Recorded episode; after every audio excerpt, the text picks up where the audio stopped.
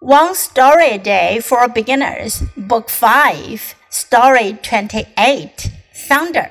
One elephant says to another, We are big and strong. Even the lions are afraid of us. Yes, that is true, says the other elephant cheerfully. We are not afraid of anything. All of a sudden, the sky turns black. There is a loud crack of thunder. The two elephants are running now. They are big and they are strong, but they are afraid of thunder. 这个故事讲的是 thunder 雷。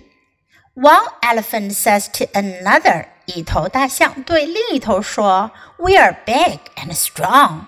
我们又大又强壮。Even the lions are afraid of us。狮子都惧怕我们。Yes, that is true。” says the other elephant cheerfully, cheerfully 快乐的。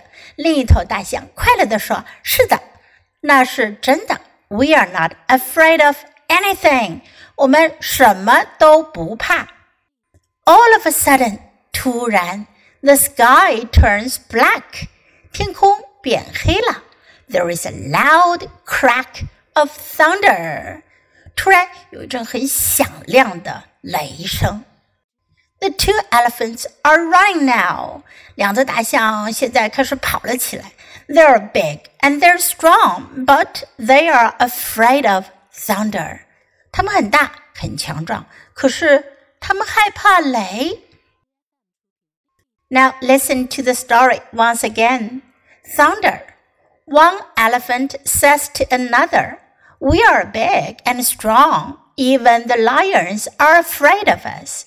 Yes, that is true, says the other elephant cheerfully.